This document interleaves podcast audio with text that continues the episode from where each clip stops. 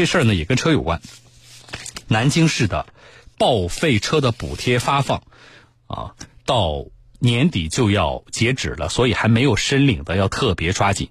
这个要特别说一下，这一次呢是针对于呃二零一八年七月起执行的国二汽油车和国三柴油车。提前淘汰的这个补贴的政策，所以呢，我请示什么呢？就是你还是国二的汽油的话，不管什么车型啊，你还是国二的汽油或国三的柴油的话，啊，那么要特别注意了啊。这里边涉及到什么呢？一个是截止的时间过了就没钱可拿了，另外一个呢，稍后我跟大家再详细说一下这个标准到底是多少啊。机动车尾气是主要的大气污染源之一，使用年限长、里程数高的老旧车辆，其尾气对大气的污染尤为严重。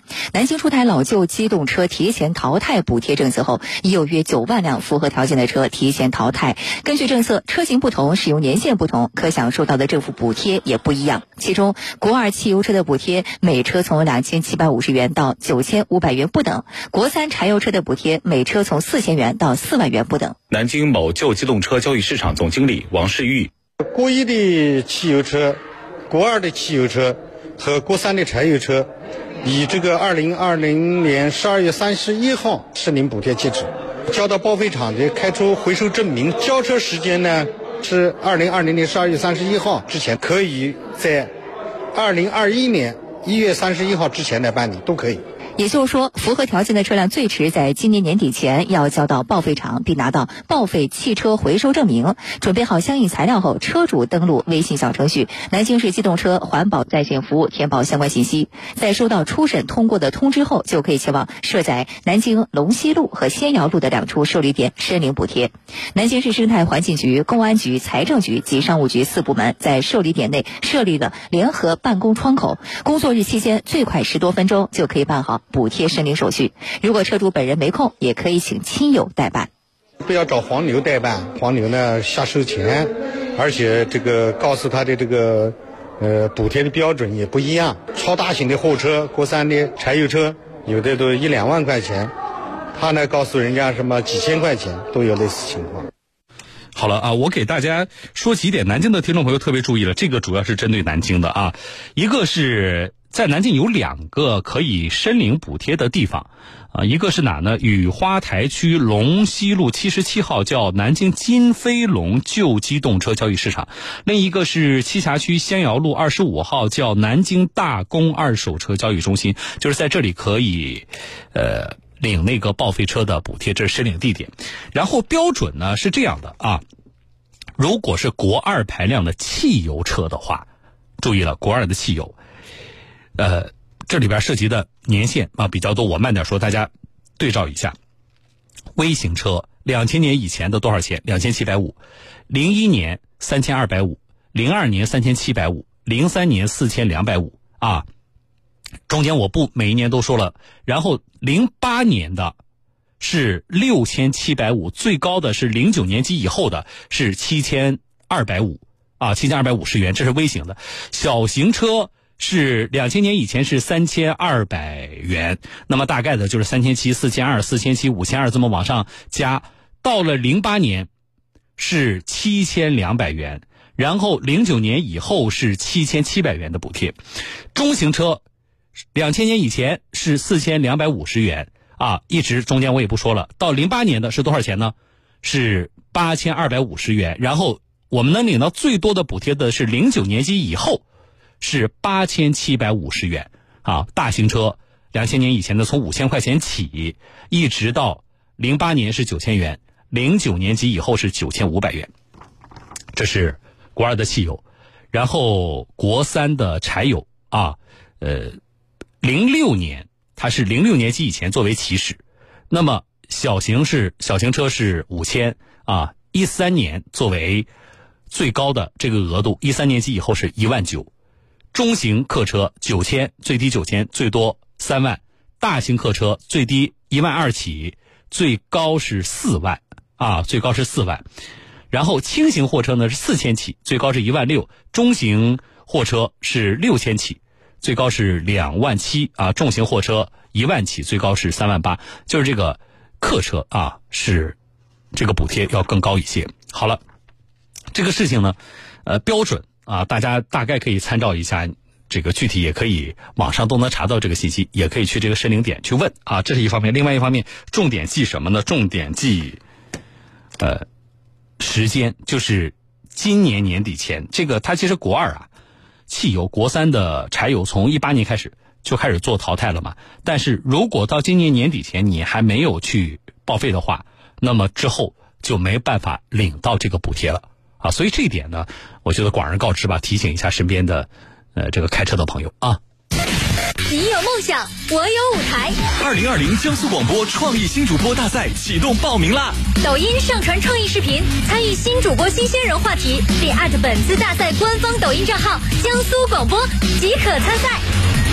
提醒一下，新主播是明星的星。江苏广播百万粉丝明星导师战队虚席以待，C 位出道，万元大奖，百万流量，招聘优录，签约机构，畅享安井美食，只要参赛就有机会一键全收，赶紧加入吧！本活动由速冻食品领导品牌安井食品全程冠名，安井火锅丸子锁鲜到家，全网搜索新鲜人。本活动由支持你梦想的月薪家居赞助播出。创意新主播大赛详情请下载大蓝鲸 App。关注活动专区，抓住机会的你就是最闪亮的星。好了，来，呃，说一个听众朋友的留言，我觉得这个事情呢也比较典型吧，我也给大家提醒一下。他问的是其实是开营运的货车，但是我提醒啊，我以下的解答，所有的营运性质的车辆可能都要注意了。他是这样的，我们有位听众留言。他呢开的是营运货车，但是他现在处在什么状态呢？从业资格证过期了，结果发生了交通事故，撞人了，撞了一名老人，被撞的这个老人死亡。那么他现在呢？我不知道他跟保险公司啊有没有正式的接触。啊，有没有正式的接触？然后呢，他现在说这个保险公司可以拒赔吗？我不知道是保险公司已经告诉他说我我我拒赔了，还是他自己担心啊？这个事说一下，我们曾经在节目当中跟大家说过这个事情。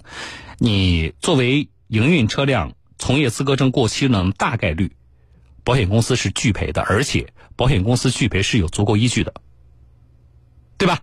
这个没有问题啊。但是今天再说这个。我要跟大家说的是变化。九月十九号，保险费改了，对不对？就是我们说过的，车损险里边不是加入了什么自燃险、玻璃险、什么这个啊涉水险吗？对吧？九月十九号，我们专门说过这事儿。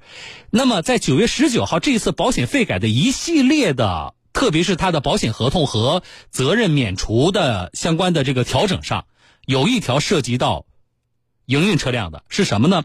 他把原来的那个合同里边的一个责任免除条款给删除了，就是他们保险公司用的都是中国保险行业协会机动车商业保险的示范条例里边啊，依据的都是这个示范条例里边把那个责任免除的条款给删除了。这个条款的具体表述是：驾驶出租机动车或营运性机动车。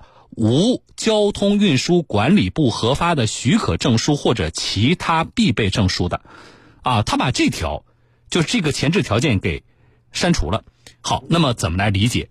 就是以前啊，这次这个改革之前，那么如果你没有从业资格证或你从业资格证过期了，你发生交通事故，你是营运车辆，保险公司是可拒赔的。那你想，啊，撞人并且对方死亡。啊，赔的恐怕赔偿也不是个小数额。而九月十九号以后，因为刚才我谈的那个二零二零版的示范条例当中的这条免责条款的删除，那么保险公司不能拒赔。啊，保险公司不能拒赔。所以，像这个听众朋友，可以去跟保险公司沟通。但是，我们听众朋友大家都注意，这里有一个不确定的因素是什么？就是各家保险公司啊，这个。呃，执行这次的费改，应该应该说时间也比较仓促啊。各家保险公司目前执行不一的点在哪里呢？就是你的保险是九月十九号之前买的，还是九月十九号之后买的？九月十九号之前买的，那么我们依据原来签署的合同和之前你在购买保险的时候，我们参照的那个示范条款，就可以拒赔。你如果是九月十九号之后买的，啊，那么按照新的合同和二零二零版的示范条款，保险公司即使你的那个呃资格证过期了，保险公司也赔。这是一个不确定因素。我们现在呢，大概了解了一下，是这个保险公司有的是我刚才说的这种情况。我们以九月十九号这个时间点啊为例啊，这个为分界线，之前买的保险不赔，之后买的保险赔，这一种情况。还有一种情况是什么呢？不管你什么时候买的保险，那么只要是九月十九号之后发生的交通事故，我都可以赔。现在是有这两种情况，所以像这个听众朋友，你要做的是什么呢？你跟你的保险公司要确认一下，他们是怎么执行的。但是你说小东这个事情没有一个统一的标准，还能各家保险公司这个实行不一吗？我们现在就这个细节啊，首先是没有规定当中不会有那么。啊，就是这对这种情况那么详细啊，我们只要按照新的规范去执行就行了。但是我还没有看到，比如哪一级的银保监会啊，就这个事情呢有一个明确啊，所以现在我们大概了解了一下，就是几家保险公司他们执行的情况是不一样的。那么两种执行情况，你也很难说说，呃，哪家保险公司执行的对还是不对啊？前一种情况，我们以合同订立的日期作为参照的话，那么有依据的呀。我们订立合同的时候，我们呃执行的规定和合同当中的条款是不一样的呀，那么没有问题，对不对？那后一种情况，我觉得相对就更宽松了，当然也不存在问题。我以发生事故的时间，那么一九年之后我执行的就是二零二零版的那个示范条例了。那么当然，我不管合同是什么时候签的，我十九号啊，就是九月十九号之后，我开始执行新的这个呃条例的规定也没有问题。啊，所以这点大家注意了，这里边不仅是营运货车、出租车，就是营运客车，也都在这个啊网约车，啊也都在我刚才说的这种这个范畴之内，啊，所以这点大家掌握。当然了，核心是什么？核心是你不要有这种违法行为啊，从业资格证过期啊，这是。呃，比较严重的交通违法行为，这是一方面；另外一方面就是你从业资格证过期，呃，一个是交警可能依据处罚，另外一个在给在定责的时候对你也是极其不利的，啊，所以哪怕是保险公司执行的都是以事故发生的时间点作为呃参照的话，那么这种情况啊，对于我们的这个车主来说也是极其不利的啊，因为它影响的它不仅仅是首先是定责，啊，首先是违法行为在前。啊，还不仅仅是保险理赔的问题，啊，好了，这个事情，我们的呃营运车辆啊，营运车辆包括出租车啊、网约车都在内了啊，大家注意。